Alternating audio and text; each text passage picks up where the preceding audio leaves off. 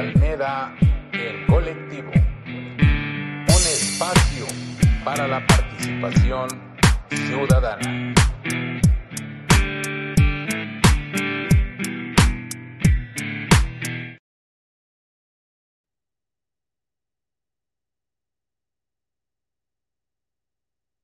Hola, hola, hola, ¿cómo estamos? Muy buenas tardes. Los saludo con agrado desde San Francisco de Campeche nuevamente. Aquí en Demetrio Almeda en colectivo, un espacio para la participación ciudadana. Eh, estamos transmitiendo desde la plataforma de guananatos.net. Para todos aquellos que nos siguen, también estamos transmitiendo en vivo desde mi fanpage, Demetrio Almeda Hernández, y también en Demetrio Almeda. Hoy tenemos como todos nuestros invitados, una súper invitada, una invitada de lujo, que es la compañera Clara Cárdenas. Clara Cárdenas que está haciendo visitas, está recorriendo el estado, está platicando con gente. Ya nomás estamos a la espera de que se conecte. Como siempre, llega corriendo de sus actividades y bueno, vamos a dar oportunidad a que entre este espacio. En vía de mientras, como dijéramos allá en Guadalajara, en vía de mientras, no olviden, no olviden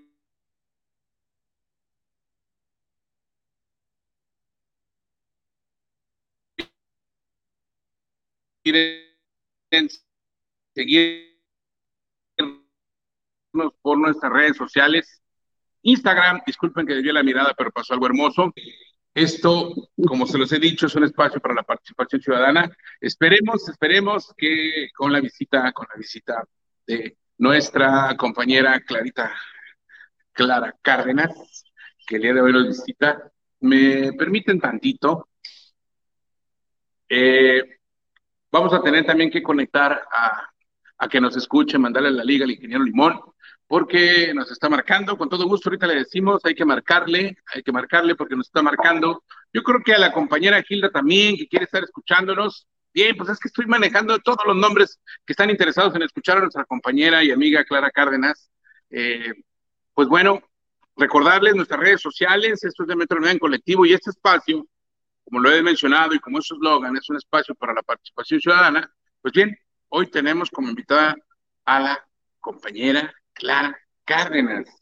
Me permito, me permito eh, darle la bienvenida, darle la bienvenida, hacer un, pequeño, pero un pequeño preámbulo, preámbulo de lo que es nuestra compañera y, y voy a tener que leerlo porque, bueno, un resumen, ¿eh? porque si me pongo a leer todas las hojas de su trayectoria, pues va, vamos a pasarnos aquí mucho tiempo, no la vamos a poder escuchar, pero un, un pequeño resumen de la compañera eh, pues vamos a también a, a, darnos cuenta cómo ha sido el proceso, ¿no?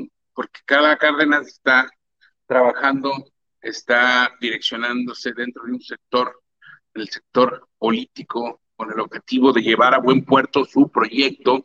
Y, y para nosotros es muy importante aquí en, en Demetrio Hermeda, en colectivo, es muy importante darle espacio a las mujeres, dar espacio a que manifiesten, a que hagan, ella ha sido promotora, promotora desde siempre de, de un proyecto que se llama Transformación, le llaman la Cuarta Transformación.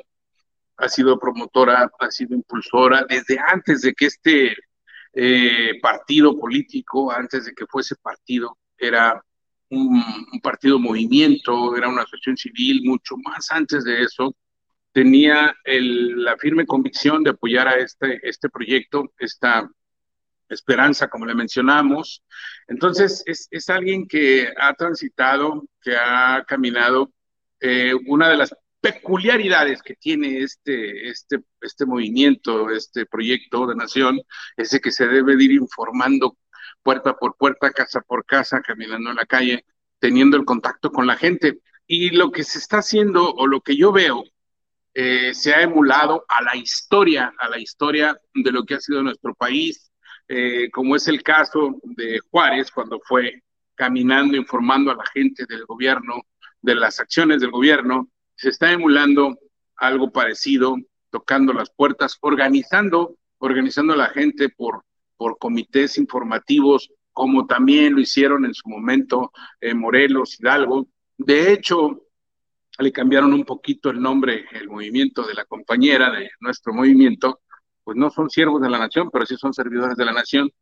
Entonces, todas estas cosas, todas estas cosas que avientan el gancho y el anzuelo, como para que estemos a lo que es, es lo que Clara Cárdenas ha hecho desde tiempo, mucho tiempo atrás. Y hoy trae un proyecto entre manos. Así es de que primero vamos a conocer, vamos a conocer eh, cuál es la incursión de la mujer en la política mexicana. Esto para nosotros es importante entenderlo, porque el proyecto que trae entre manos la compañera Clara Cárdenas, que cuenta con todo nuestro apoyo y que esta estación cuenta con, con, cuenta con todo el apoyo de esta estación, esta humilde estación, este humilde servidor, este humilde presentador, está a tus órdenes, compañera Clara Cárdenas. Bueno, un pequeño preámbulo, así como más personal de lo que es nuestra amiga, este, para que mi público, nuestros seguidores y todos aquellos que están, oigan, paréntesis, voy a dar una cuenta de alta de TikTok, voy a hacer algunos movimientos en TikTok. También me gustaría aportar a este movimiento, pero saben que yo hablo de, de, todo lo que es mi expertise, ¿no? Hablo de la situación política, hablo de la situación del pentatlón, hablo de los temas así como que la gente me pregunta, como la masonería, cosas por el estilo, hablo del sector empresarial, eh, hablo de las cuestiones de las leyes que están en, en necesitando en este momento el colectivo y también algo que es un problema de salud pública, las adicciones. Entonces, hoy nos toca hablar de la mujer en la política. Clara Cárdenas, bienvenida a tu programa, bienvenida a tu espacio. ¿Cómo estás, Clarita? Muchísimas gracias. Primero, muchísimas gracias por la invitación. Es un gusto verte sabiendo que estás tan lejos, tan lejos, tan lejos y mira, tan cerquita aquí que te veo. Pero bueno, este, agradecida por, por las palabras, estamos bien, eh, estamos haciendo lo que has dicho, estamos tratando de construir un proyecto muy ambicioso. Venimos de haber iniciado un proyecto en la 4T cuando no éramos nada, cuando lo único que encontrábamos en los pueblos a donde nos mandaron a visitar era tierra, este, gente que no creía en lo que andábamos haciendo, que iniciamos formalmente después del fraude del 2006 a convocar a la gente y nos decían, este señor ya perdió, ya no debe de, de seguir, o sea, en la democracia se gana o se pierde.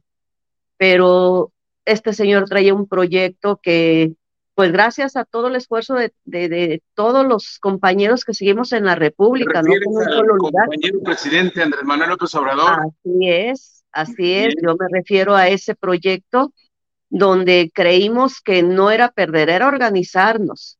Y entramos mujeres, mujeres que, que dejamos, nos decían ustedes, por no estar en su casa. Ahí entendíamos cómo nos nos tienen catalogadas muchas veces todavía las mujeres que debes de quedarte en tu casa, atender la, la casa, la comida, tu marido, tu pareja, lo que sea, pero tú tienes que estar en tu casa.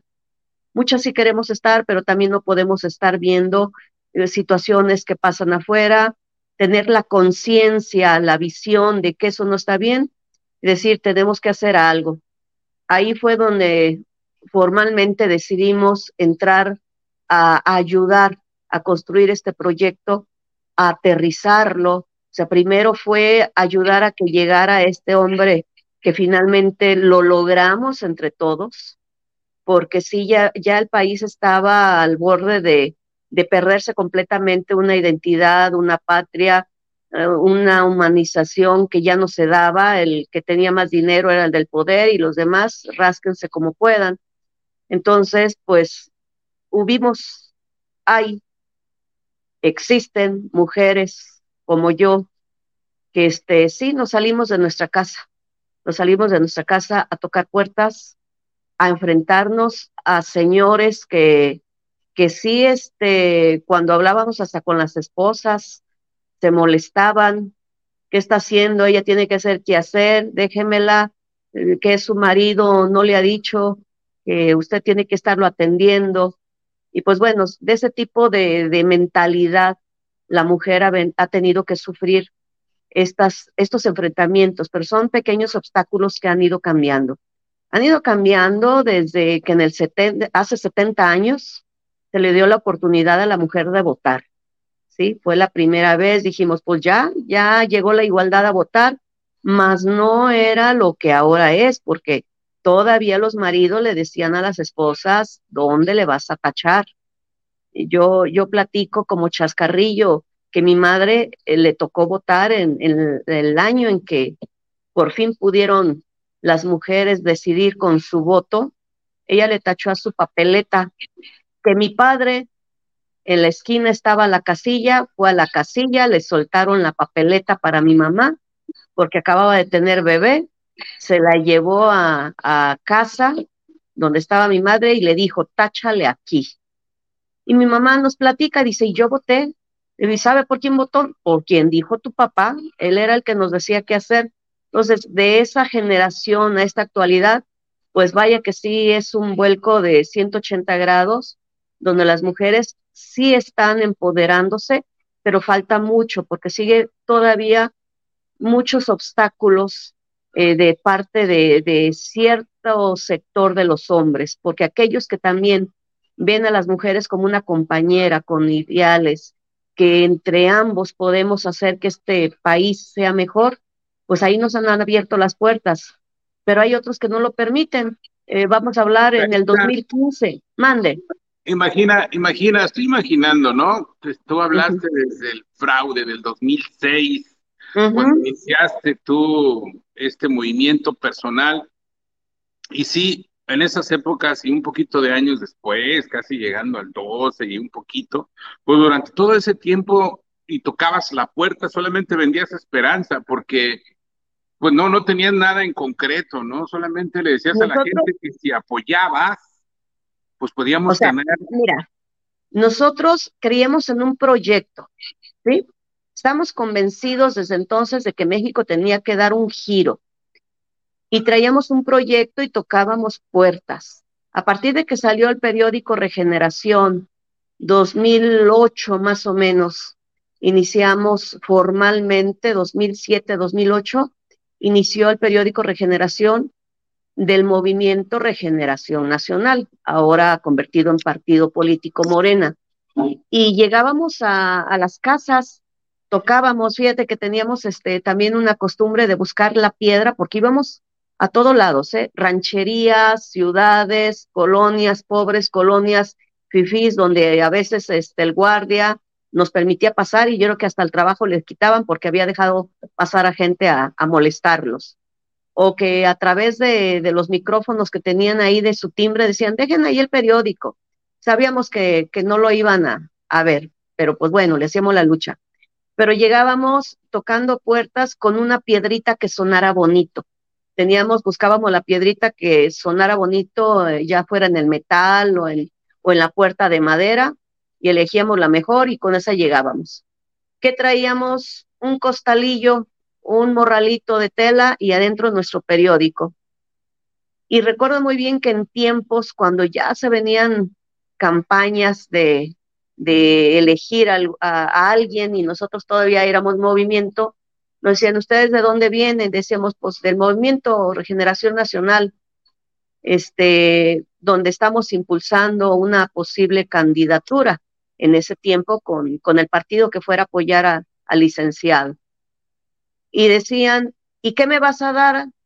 ¿Qué traes en la bolsa que me vas a dar? Porque ya vino los compañeros de tal partido y me dejaron una despensa. Otros me dejaron la camiseta. Este, ¿tú qué traes ahí? Pues la veían el morralito flaquito. Pues sacábamos nuestro periódico, le digo, te voy a platicar tantito de lo que estamos ofertando. En primer lugar, y con letras grandes le decíamos, lo primero que te voy a dar es justicia y dignidad. Y pues algunos que ahí se reían, no nos entendían, por educación nos dejaban hablar, este otro, no, no tengo tiempo. Éramos, éramos como, como los que hay de una religión que van de puerta en puerta, ¿sí? Que a veces nos atendían, a veces no. A veces había gente que nos gritaban desde adentro, sobre todo en las comunidades rurales. ¿Quién? Yo. ¿Quién? Vengo de Morena. Pásese. No sabía ni quién era Morena, pero pásese y el pase era porque tenían la puerta abierta y gente este, que dan el corazón a, quien llega. En cuanto llegábamos, quiero un vasito de agua, quiero un taquito, no, mire, vengo bien, yo quiero platicar, pues platíqueme, pero váyase comiéndose un taquito. Y pues platicábamos, nos escuchaban, y bueno, fuimos haciendo un equipo de gentes en cada ranchito, en cada municipio, que nos fuimos identificando con, con un sueño, con un sueño de que un México diferente al que estaba entonces era posible si nos uníamos. Hubo gente que sí nos, nos dio con la puerta en la cara, eh, que le dábamos el periódico y se hacían que lo recibían y en cuanto nos volteaban lo tiraban en la calle y con dignidad lo volvíamos a levantar y vámonos a la que sigue. Pero bueno, fue un trabajo que nos enfrentó a, a muchos tipos de gente el más importante ver cómo la mujer estaba encerradita y lo que diga mi marido. Cuando por fin en el 2015 logramos ser partido y que nos dijeron, hay que, en donde caminaron, hay que buscar a candidatos.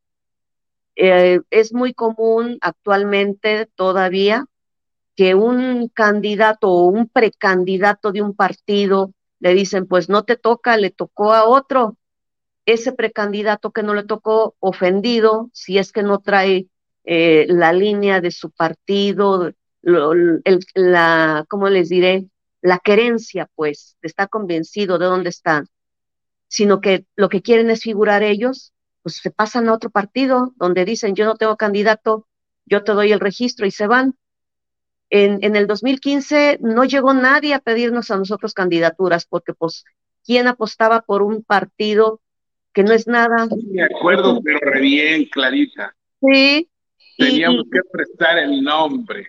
Así es, entonces, bueno, donde lográbamos encontrar a un ciudadano de esos que tenían reconocimiento de, de su pueblo, del municipio, porque eran líderes sociales. Logramos convencerlos y entendieron que había que hacer algo y que iban a hacer la punta de lanza, que no había dinero, que no habían más que las ganas de, cambiar a, México, de, dejarle un mejor país a nuestros hijos. Entraron y luego, oye, pues acá respetamos, tenemos que conseguir mujeres para la planilla, vamos armando planillas. Y, y les dio trabajo. Tuvimos municipios donde decían, nadie quiere. ¿Cómo que no tienes este, señoras? A ver, ya fuimos con las que nosotros ya habíamos tenido en el movimiento, que ya las habíamos conocido, invitándolas, no, es que mi marido no me deja, este, eso no es para nosotros. Y bueno, por fin algunos convencieron y me invitaron por ser parte, les digo, yo era enlace en, en mi distrito, en el, en el, sur de Jalisco, y me invitaron así como diciendo, vente para que veamos, vamos a iniciar la campaña, por fin. Y todas las regidoras platicaron su tema, todos los regidores, pero cuando yo escuchaba a las regidoras, decía, caray, dije, ¿sabes qué, compañero candidato? Bájate y pon a una señora de estas porque traen un discurso real, empoderadas, y, decía, no, pero las regañan los maridos porque hablan. Le dije, pues yo creo que porque así lo regañan a ellos en su casa, porque sí hay mujeres valientes. Déjame, déjame interrumpirte en esa parte, porque yo creo que sí es importante que resaltemos, que resaltemos Dos cosas con respecto al tema que estás tratando ahorita, que estás abordando ya el tema central de esta entrevista, que es la participación política de la mujer. Se requiere también liderazgo, se requiere liderazgo dentro de la participación, dentro de un proyecto, dentro de la conducción, dentro de la dirección. ¿Cómo se ejerce un liderazgo de parte de una mujer en la política cuando hemos visto que por décadas, por pues casi siempre, vamos a decir, ha sido difícil que la mujer participe dentro de la política. ¿Cómo Clara Cárdenas ve desde su expertise, desde su punto de vista, su, su experiencia, perdón, su trayectoria, su tocar puertas, el batallar, el creer en un proyecto que no creía el gran porcentaje de los mexicanos, porque no lo creía, no creía en una transformación como se está dando, ¿Cómo es el liderazgo? ¿Cómo lo ve Clara Cárdenas? Un liderazgo dentro de una situación política.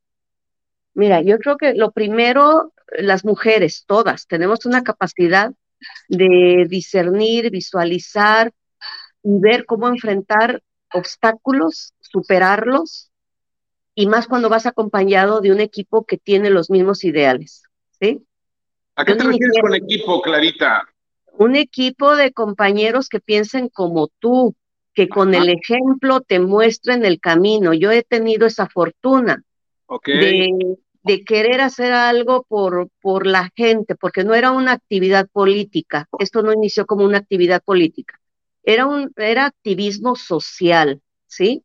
Vamos a platicar con la gente, que abran los ojos, que hay opciones, y, en el camino dijimos, los vamos a ir llevando hacia un cierto personaje. Esa era la meta, el personaje representaba un proyecto que conocíamos, que sabíamos por la trayectoria, el pasado que se podía dar.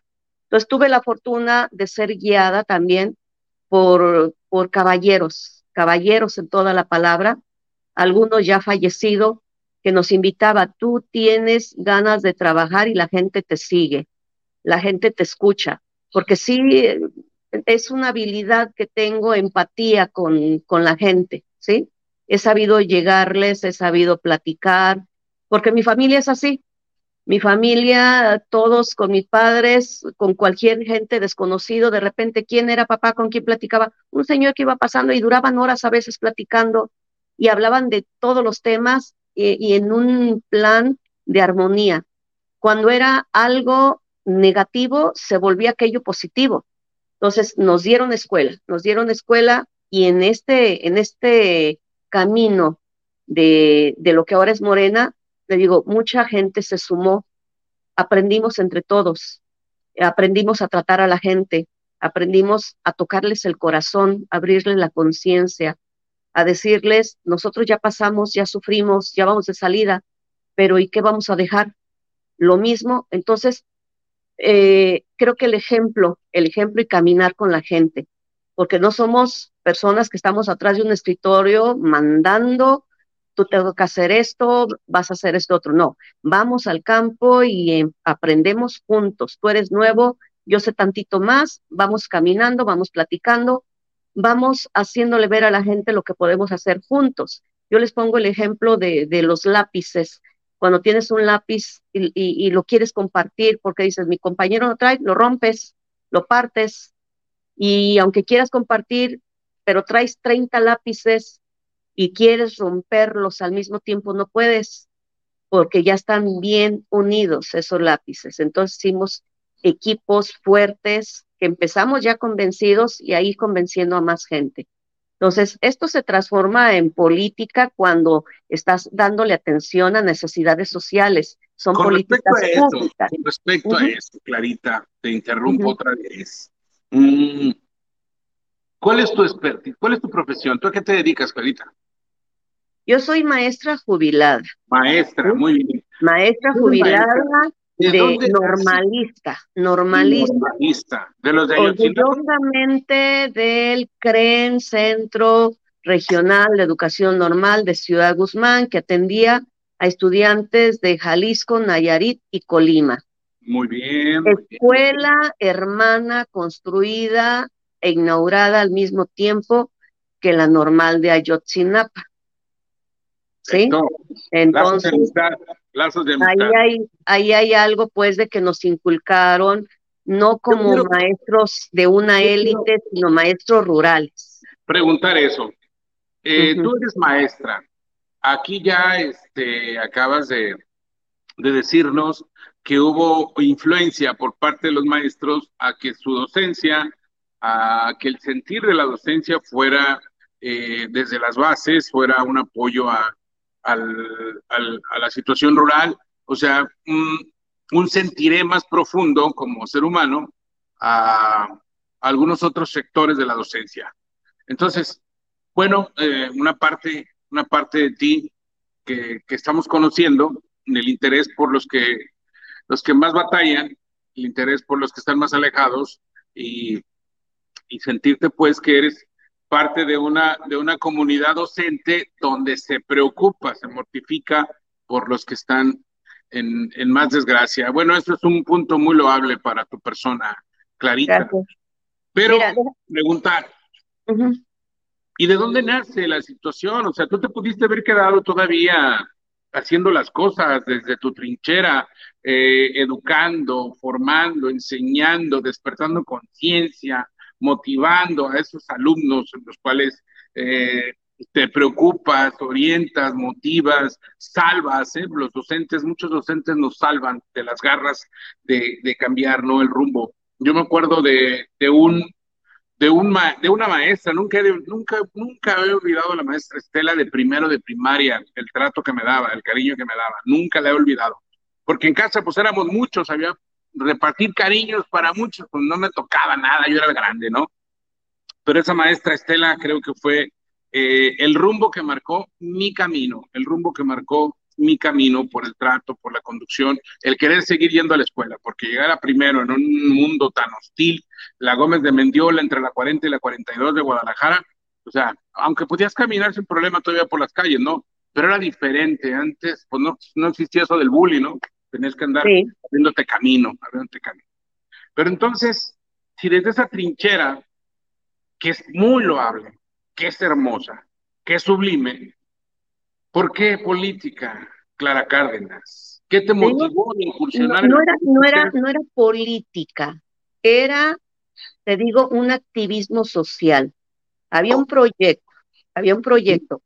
Eh, yo todavía estaba ejerciendo cuando conocí realmente a, través de, del desafuero que se le hizo a nuestro actual presidente, que me diera tarea de leer, ver y ver que era una injusticia y pues me empecé a interesar siendo maestra, ¿sí?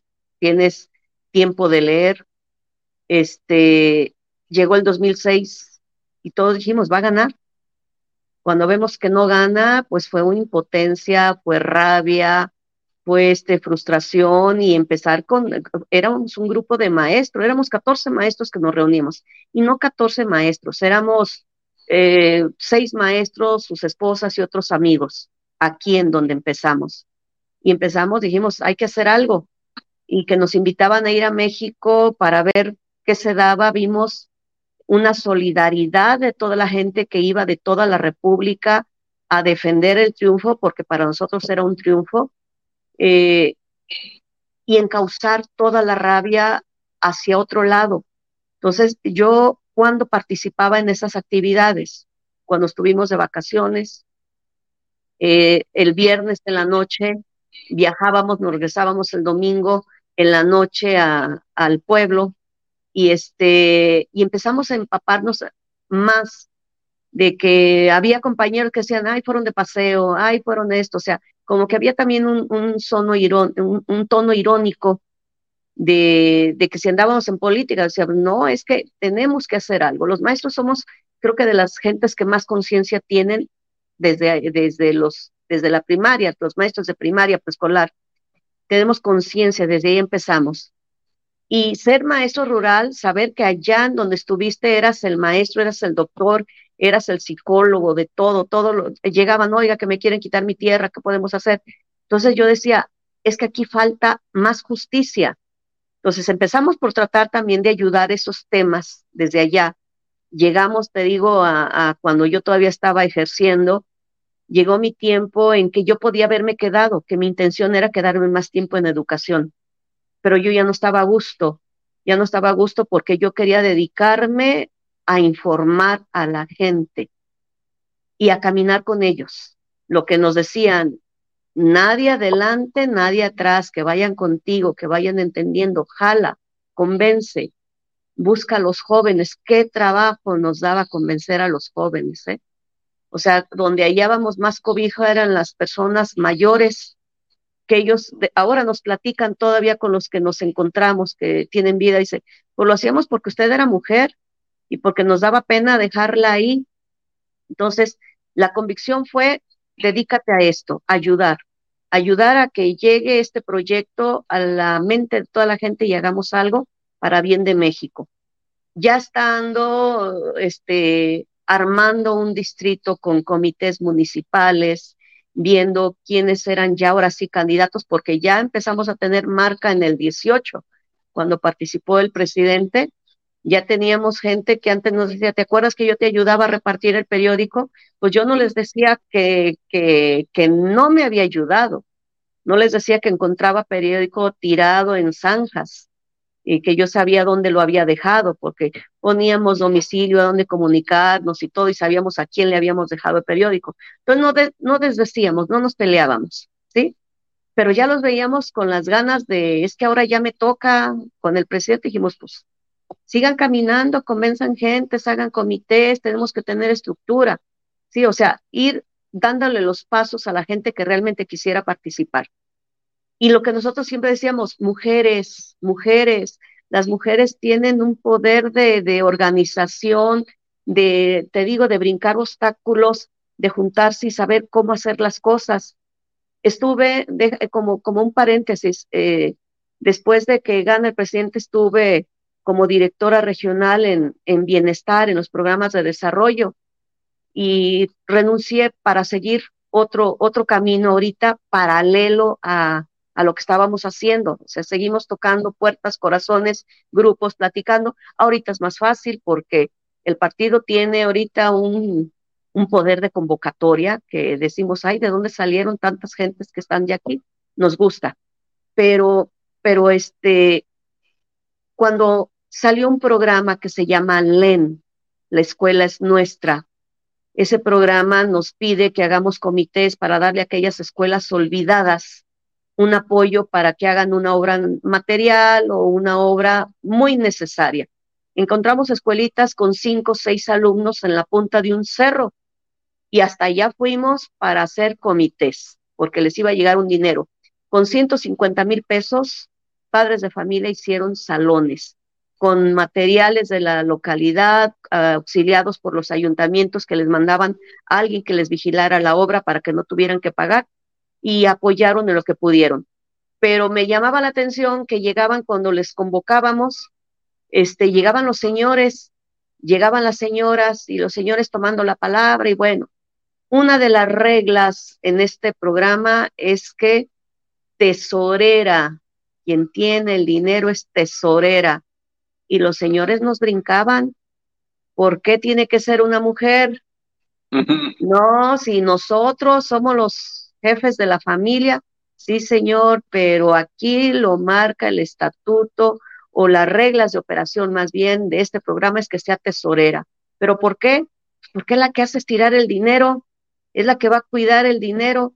A nosotros, digo, tuvimos la experiencia, ¿eh? es, esto es verídico tuvimos experiencia de que algún padre de familia le pidió dinero a la tesorera, a su esposa, oye, se me ponchó la llanta, préstame, pues ya la señora le prestaba, luego te lo pago, que al cabo todavía no empiezan la obra, luego se le descompuso la camioneta y préstame, total en piquitos la señora prestando y cuando dijo, oye, ya tenemos que pagar el dinero porque ya, ya está autorizado qué vamos a, en qué vamos a utilizar el dinero que nos mandaron. Pues no completaba el señor. Y dicen, y se fue a Estados Unidos tres meses a trabajar. Dejó a la señora acá y la deuda también, porque en esos tres meses encontró otra pareja en Estados Unidos. Y pues ni dinero ni familia. Y es literal así. Entonces, eh, creo que son visiones que el presidente tuvo y analizó con un equipo Dijeron, la mujer dale 50 pesos y te va a dar de comer, sabe cómo. Si te duele un diente, te lleva al dentista, te compra lo que te piden en la escuela y, y, y, hasta le sobra para echarse una cerveza con el marido. Entonces, ahí vimos pues que la mujer puede, puede, si la dejamos, si la empoderamos, si nos dejan también. ¿sí? A ese punto, a ese punto, Clara, a ese punto, compañera Clara Cárdenas. Dijiste si nos dejan. Bueno, creo que... No es canción. sí, sonó a canción, ¿eh? Está muy bien. Pero yo, yo creo que en estos tiempos está costando bastante, ¿no? Está costando bastante la interacción entre la gente que tiene un pensamiento normativo, entre la gente que tiene un pensamiento patriarcal, que es el que más se ve, el que más se siente todavía, entre la gente que quiere incursionar en la situación liberal, y no me refiero a libertinaje, ¿no? El pensamiento liberal. Entonces, ¿cómo, cómo ha sido cómo ha sido también el que tú te hagas camino. Estamos viendo que hay mayor participación de la mujer en todos los ámbitos. Eso es un hecho. Pero también estamos viendo que la participación de la mujer todavía no, en algunos sectores, en algunos niveles, no está equiparado a lo, a lo que debe de tener con respecto a los varones, con respecto a los hombres. Me refiero a que hay puestos donde tienen un, un, este, un tope de un sueldo de determinado, determinada cantidad, llega un hombre, se le da ese tope, pero llega una mujer y se le da más abajo. O sea, se le paga menos haciendo lo mismo en ese puesto, en ese, en ese tipo de escalafón. Todavía estamos viviendo esto. En la política considero que no, porque es muy transparente el asunto. Ahí todos ganan igual, todos eh, tienen sus erogaciones por dirigir nuestro hermoso país a los que les toca dirigir, a los que les toca votar. Eh, ¿Cómo ha sido entonces? Si nos dejan, esa palabra debe ser fuerte si lo escucha una persona que dice, es que no, no es que si nos dejen, ¿no? Es que son los mismos derechos. Pero sabemos, eso está en el papel, eso está en lo que decimos, pero en la praxis como que no es lo mismo. ¿Cómo ha sido para Clara Cárdenas? ¿Cómo lo ha visto? ¿Cómo ha visto y cómo ha, cómo ha estado? ¿Cómo se ha abierto camino? ¿Cómo podemos motivar a las personas que escuchan a Clara para que incursionen en sus sueños? A lo mejor no solamente políticos, o de dirigir un país, o de estar en esa labor tan loable que tú tuviste en bienestar, de estar coordinando los programas sociales. ¿Cómo ha sido la incursión? Porque llegas y les vas a hacer a un lado, ¿eh? Vas a quitarles privilegios a los varones, les vas a quitar privilegios a los hombres. Si tú quieres participar en la situación política, si tú quieres participar como candidata, si tú quieres participar en una en un puesto, en una en, un examen para obtener algún puesto dentro de la estructura del gobierno.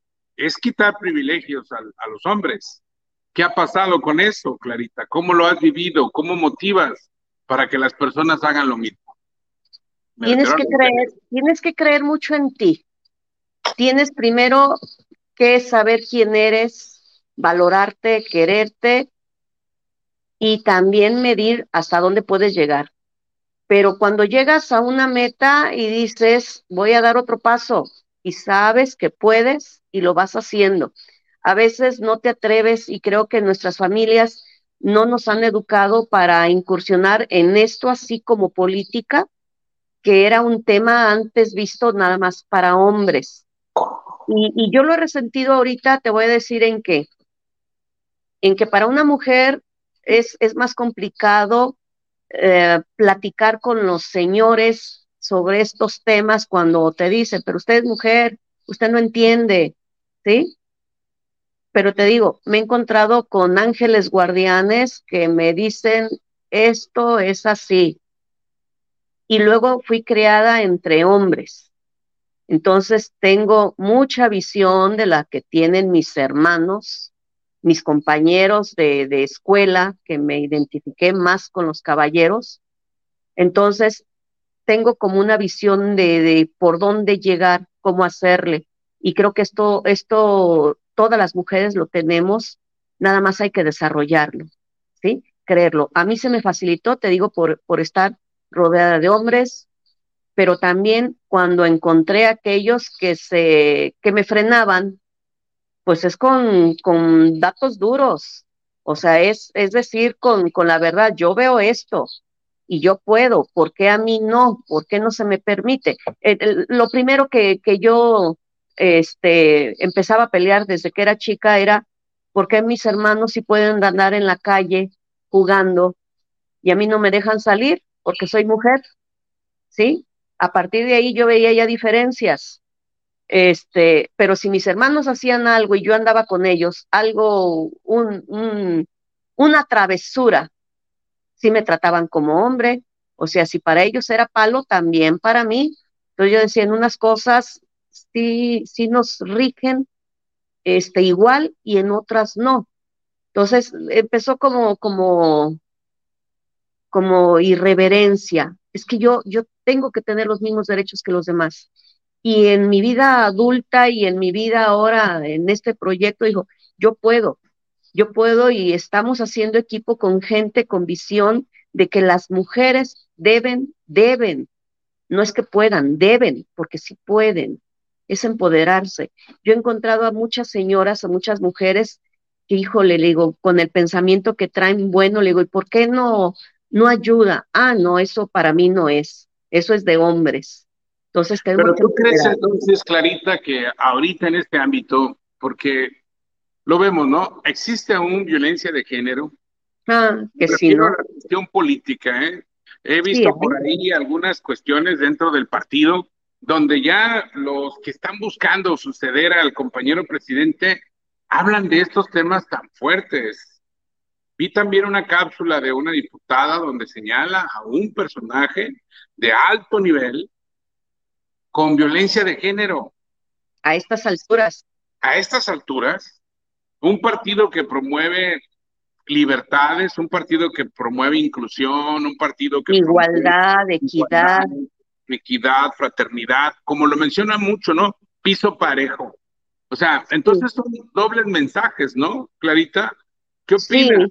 ¿Qué vamos a hacer si aún sigue una violencia de género de un partido que llegó con la bandera de decir todos somos iguales. Yo creo que los, los de a pie, como decía también otro compañero tuyo de partido que ha participado aquí en Demetrio en colectivo, eh, parejo para todos. Pues bueno, ¿y por qué no para todas? Todas, todos y todes.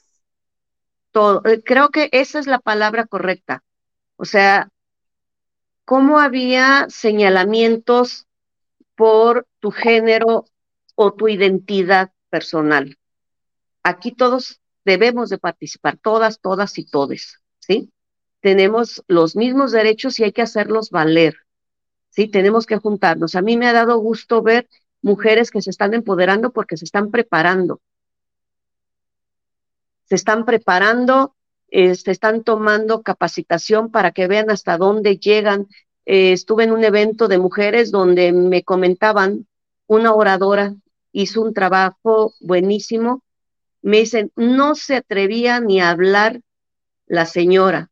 Y cuando expuso, le dije, esto es lo que nos falta aquí donde estamos, eh, en el partido que estamos, se está dando formación, capacitación, pero nos falta más, nos falta más, o sea, no es nada más teoría, hay que salir, hay que, hay que demostrar que podemos, ¿sí?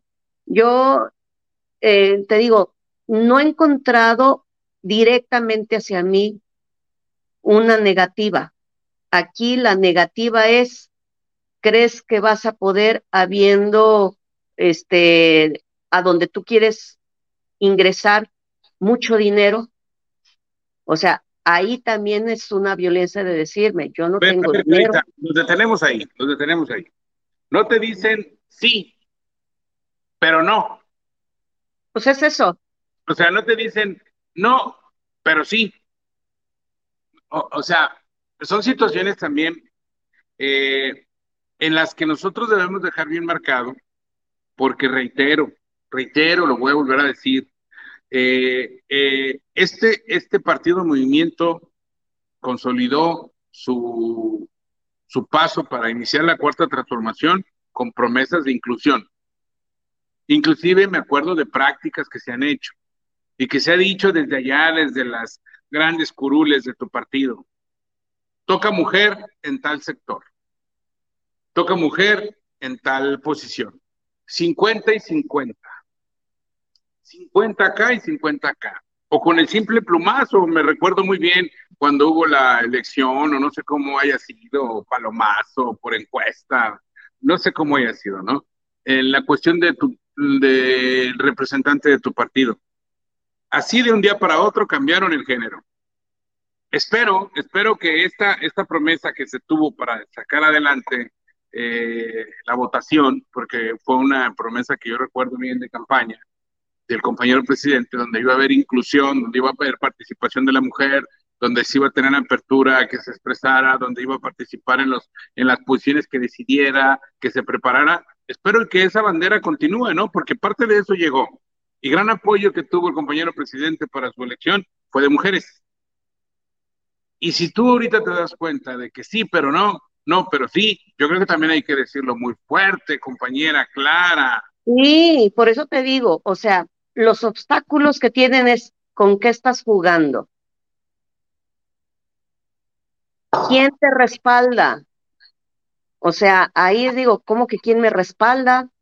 Yo traigo un pasado de formación y les digo entre broma, dije, yo parí también al partido, porque yo empecé desde abajo, entonces yo sé con quién trabajo, yo he llegado al corazón de, de, de ciudadanos, no de militantes, ¿sí? Yo estoy hablando de ciudadanos con los que conviví desde que era el eh, iniciando el partido, luego cuando ya con los programas, entonces eh, sé llegar a la gente y, y, he encontrado el apoyo, pero me dicen, pero, pero, ¿y, y quién la va a acompañar usted solita? Porque eso es muy peligroso lo que usted quiere hacer y tiene que tener mucho dinero y alguien que la cuide. O sea, pues me quedo, dije, pues sí, estoy chaparrita, ¿no? Estoy bajita, pero, pero me sé defender, pero veo ¿Pero qué Tienes, Clara? ¿Qué andas haciendo? ¿Cuál es tu nuevo proyecto? ¿Dónde andas? Andamos tratando de hacer que la 4T llegue a Jalisco. ¿Sí? Eh, llegó a Colima, llegó a Nayarit, llegó a Michoacán y Jalisco, decía en paz descanse Pepe Marripa, es que Jalisco tiene sus que veres. Ah, sí. En, un ratito, lo que tú dijiste, en un ratito te dicen que sí, y me volteo para que el otro también me diga y regreso y le digo, ya me dijo aquel que sí, ah, pues ahora yo te estoy diciendo que no. Entonces, no hay una confianza así de, de, de la gente realmente, pero hemos logrado despertar, te digo, hemos politizado a mucha gente. Y, y, dijimos, Jalisco tiene que entrar a la 4T, no como copia, ¿sí? Porque dicen, van a hacer lo que está haciendo el presidente. Hay gente que sí nos ha retado. ¿Y van a hacer lo mismo que hace el presidente? No, ese es el plan nacional. O sea, eso es lo que se tiene que hacer aquí. Jalisco necesita otro tipo de política, otro tipo de proyecto, otro tipo de proceso. Sociales, proyectos sociales, donde están las necesidades. Yo he practicado, platicado ya con gente en, en Jalisco, en, en gente que trae una necesidad específica, donde le decimos, no somos nada, no estamos prometiendo nada, estamos visitando los municipios, los corporativos, los colectivos, las asociaciones, donde le decimos nuestro sueño, que Jalisco también sea diferente, que haya más justicia para todos, que cuál necesidad eh, podemos ayudarle, porque también hubo un municipio que decía, ay, es que mire, hay un camino así, así, y el camino está precioso, ¿eh? Pero decían, pero que nos pongan ahí vigilancia, y resulta que la vigilancia es porque estoy hablando de un municipio fronterizo de Jalisco con otro estado. La vigilancia es que por ahí pasan equipos medios, medios inquietantes. Sí, y también decía, espérame, le dije, pues yo ahí sinceramente no sabría qué hacer porque yo no he enfrentado situaciones de esas cosas, pero vamos a aterrizar los pies, o sea, lo que hay en Jalisco no es una varita mágica, tenemos que jalarlo entre todos, que haya voluntad. Y, que si nos dicen, aquí nomás le falta ponerle el puntito a la I y, lograr que sí se ponga el puntito. O sea, ¿cómo hacerle para que sí se avance en Jalisco, que se llegue al pueblo, que se atienda al pueblo?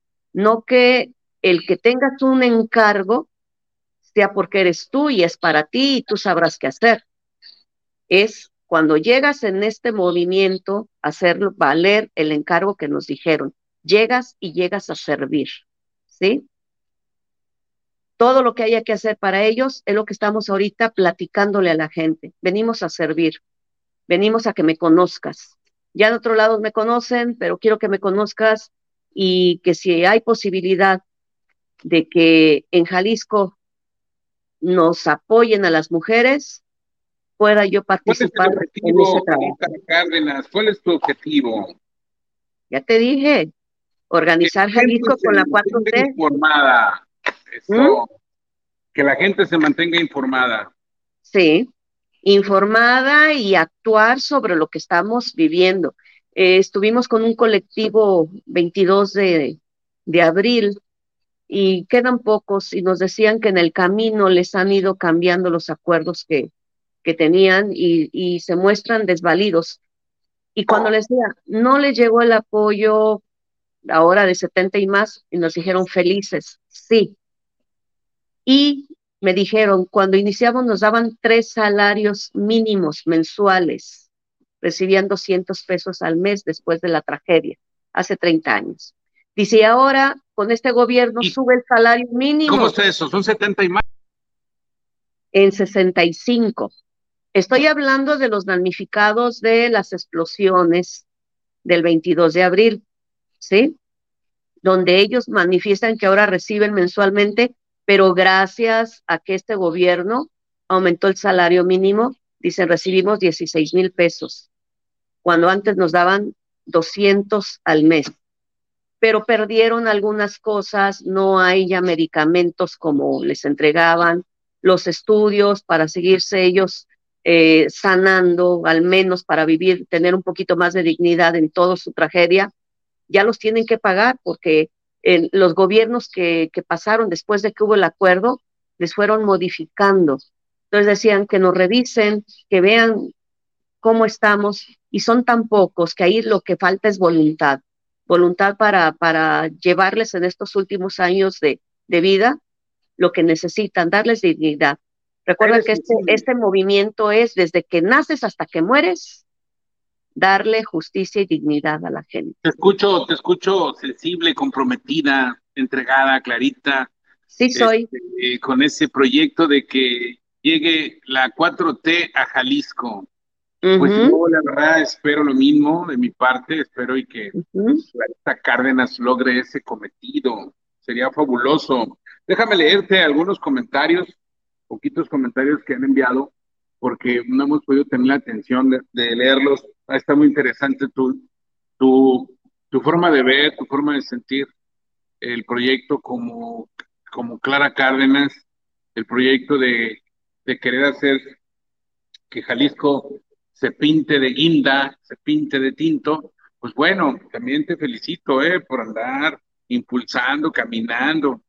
Todo mi apoyo, Clara Cárdenas, tú lo sabes, tú lo sabes. Este, nos ha tocado conocer desde el principio algunas cosas, cada quien en su trinchera, cada quien en su lugar. Isabel Sánchez, saludos para el programa, saludos a la maestra Clara. Queremos verla pronto dentro de un gran puesto del gobierno, tres porrita, Clara, tres porra. Les pagué, les pagué. sí, no creo eso nada. Gracias, Isabel. Francisco Godínez, saludos para el programa. Saludos para Demetrio en Colectivo. Su programa me gusta mucho. Saludos para Clarita. Gracias, Francisco Godínez. Muchas gracias. César González. Saludos, saludos para el programa. Saludos para el colectivo, un gran programa, está de gran interés conocerle. Gracias, César. Francisco Rosales, saludos para el ingeniero de Metro Almeda por este excelente espacio. Saludos a su invitada. Gracias, Francisco. Gracias, César. Gracias, Francisco. A todos los que escriben en Facebook, pues les agradezco mucho, les agradezco mucho que escriban también en Facebook. Fíjense, ahí casi no los he podido eh, bajar, soy un poquito lento para las redes, pero la Jiménez se encarga de bajármelos todos y luego los publicamos y le estamos dando. Les agradezco mucho sus, sus comentarios. Ingeniero Ruiz Gómez, saludos de Calquiní, Campeche. Oh, ya tenemos fans en muchos lados. Eh, programón con la invitada presente. Fíjate que no he tenido la oportunidad de ir a visitar a tus correligionarios y mis correligionarios de aquí de Campeche, Clarita, no he tenido la oportunidad, porque vos sabes saber, pues, si ando acá en el sur, ahorita si ando lejos. Ya andas apurado. Yo, yo ya les dije, permíteme decirte esto, Demetrio, me da un orgullo que, que hayas entrado a una competencia ahí, hayas ganado por tu profesionalismo.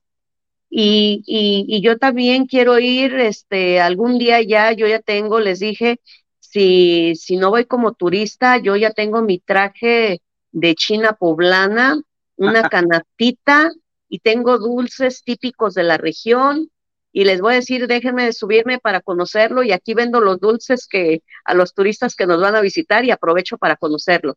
Este... aprovecho para decirte que este proyecto que impulsó el presidente de la República, te lo digo puntual, va a traer un crecimiento exponencial para el sureste mexicano.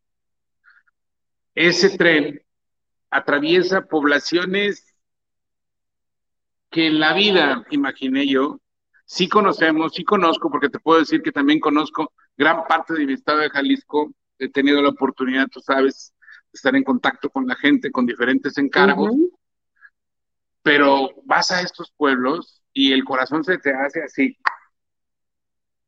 Entonces, con esta movilidad, con el tránsito que van a tener, con la conectividad, con la conexión entre pueblos, el trasladarse para ir a surtirse, el trasladarse para ir a la escuela, el trasladarse para buscar trabajo y traer el sustento a su casa, con el crecimiento exponencial del turismo, el sureste mexicano va a despuntar, Clarita. Justicia, justicia para los nativos de ahí y una belleza del lugar que es, ¿sí? Que no había sido valorada por nadie, no les interesaba, era nada más quedarse con terrenos y tener a la gente olvidada. Eh, a mí me da mucho gusto también eso y, y te digo, es un orgullo. Sabemos que está creciendo, que está creciendo muchísimo el sureste de México y pues para aquellos que alguna vez denigraron que ojalá no existieran esos estados y, y México era otro, este, pues se traguen sus palabras, ¿no? Es una tierra hermosa, Campeche es, segunda patria. Ándele. Es una tierra hermosa, la gente es, es bella, la gente, es una tranquilidad que se respira. No andas así, mira, volteando a los lados. Camina sin problema. Y tú que ya lo viviste acá, en tu tierra. Y yo que lo vivo en mi tierra, donde estás sentado y de repente se oye ¿Qué pasó? Y tienes a tu familia a un lado y que ves familias y que se escucha el caos. Sí. No, no, no, no. Tenemos que, Clarita Cárdenas, tienes Tenemos que, trabajar mucho. lo posible, trabajar porque tengamos tranquilidad, paz, buena voluntad. Así es. Entre todos los mexicanos. Todas, juntos, todos. Juntos, sí se puede. Si juntos, por eso decía, si nos dejan, si nos dejan los hombres acompañarlos, porque hay muchos muy valiosos que dicen, vamos contigo, y hay otros que dicen, pero pues usted señora, usted señora ya vaya a su casa. Digo, pues sí, pero, pero no, aquí estoy. Acércate a los triunfadores, prodígete de gente que reconozca que el trabajo en equipo con la mujer es lo que va a dar la proyección en el futuro. Sí. Acércate a ese tipo de gente que no se sienta vulnerada porque está alguien del sexo femenino al frente de un proyecto. Acércate a la gente que te va y te pregunta qué hay que hacer.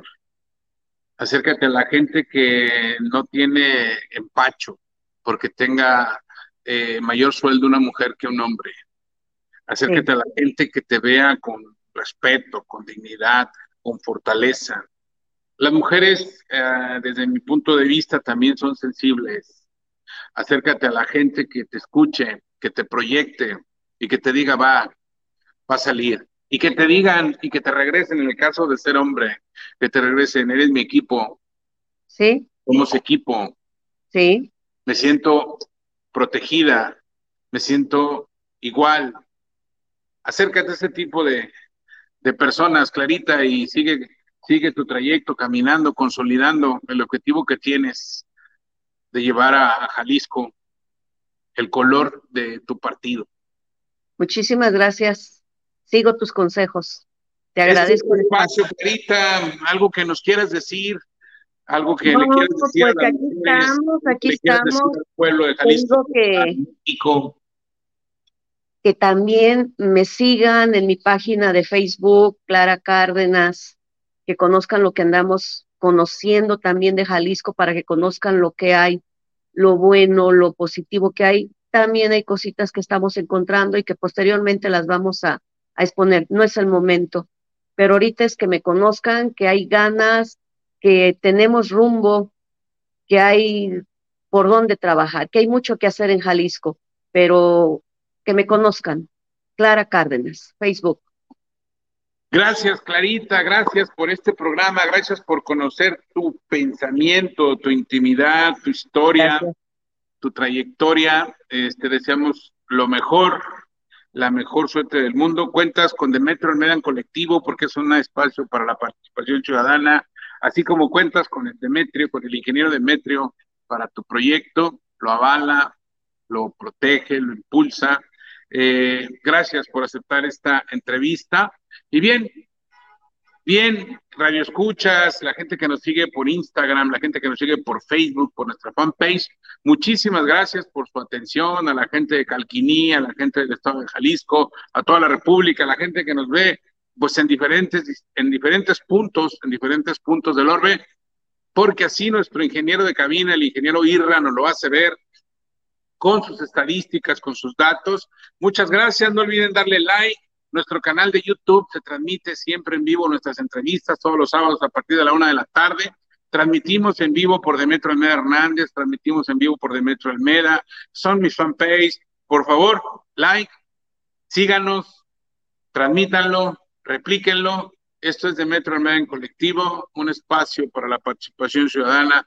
Les agradecemos su atención. Les mandamos un abrazo muy fuerte desde San Francisco de Campeche, en el sureste mexicano. Nos vemos la próxima. Clarita, muchísimas gracias. Gracias.